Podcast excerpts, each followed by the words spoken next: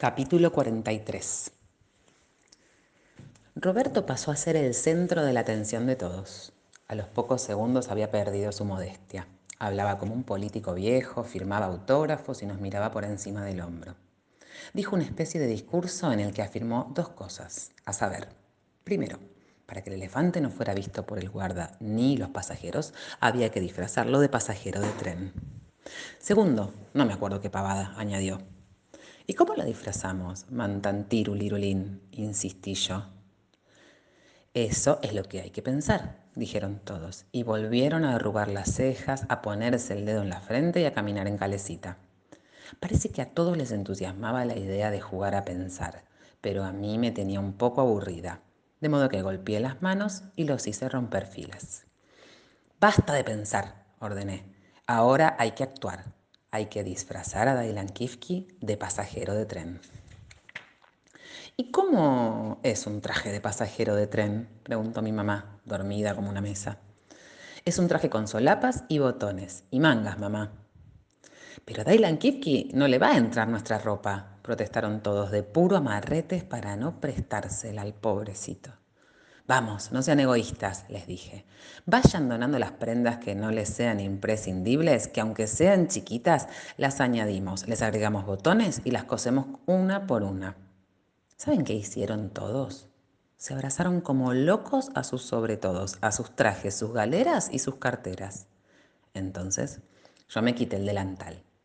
Entonces, a todos les dio vergüenza.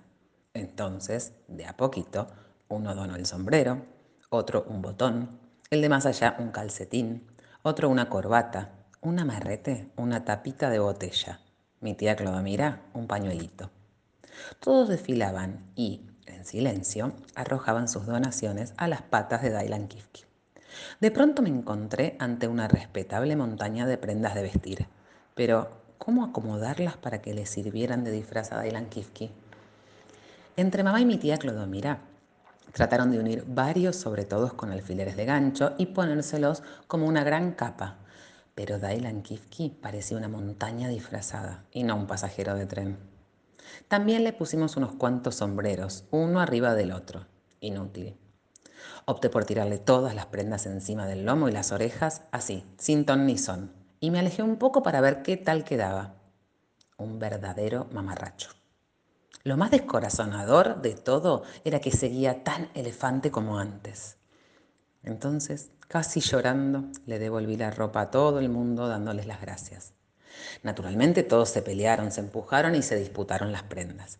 Para colmo de males, el señor Caroso, que parecía la única persona seria de la comitiva, había desaparecido.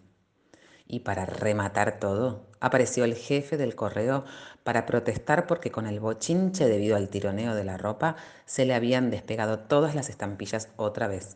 Paciencia, ya estábamos todos dispuestos a viajar a pie cuando aparecieron unos pintores. Todos con mamelucos pintarrajeados, escaleras, brochas y baldes de pintura. Se pusieron a embadurnar las paredes de la estación con grandes letras que decían, Viva, viva y muera, muera. Los mirábamos distraídos, ya que no teníamos nada que hacer más que bostezar y desesperarnos. Así, mirando y remirando, se me prendió la lamparita. Se me ocurrió la idea. ¿Por qué no pintarle a Dailan Kifki su traje de pasajero de tren? ¿Acaso en algunos circos no pintarrajean a los elefantes? ¿Por qué no? ¿Eh? Yo no sé pintar muy bien, pero en caso de necesidad... No dije nada a nadie, seguro de que mi hermano Roberto me iba a contestar, estamos fritos. Y me acerqué a los pintores en puntas de pie. Buenas noches, le dije. Todos se quitaron los gorritos de papel de diario. ¿Serían tan amables de prestarme un poquito de pintura y un poquito de brocha gorda?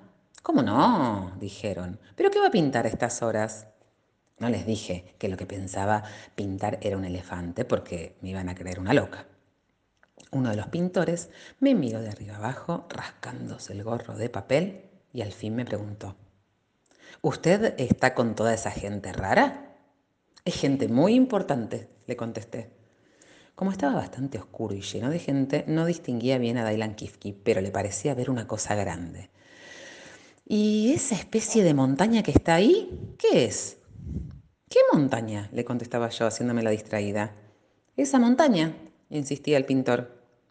¿Una montaña? contestábame yo, haciéndome la visca. No sé, creo que Ituzaingó está lleno de montañas. O quizás es una de las sierras de Córdoba que decidió salir a dar una vueltita. Y enseguida volví a pedirle la pintura y la brocha, pero él volvió a cambiar de tema y a hacerme preguntas. Por fin, media hora después, me los prestó. Yo salí corriendo hacia donde estaba Dailan Kiski. Todos se quedaron patidifusos cuando me vieron pasar porque no se explicaban qué diablos iba yo a pintar a esas horas. A que ustedes tampoco se lo imaginan.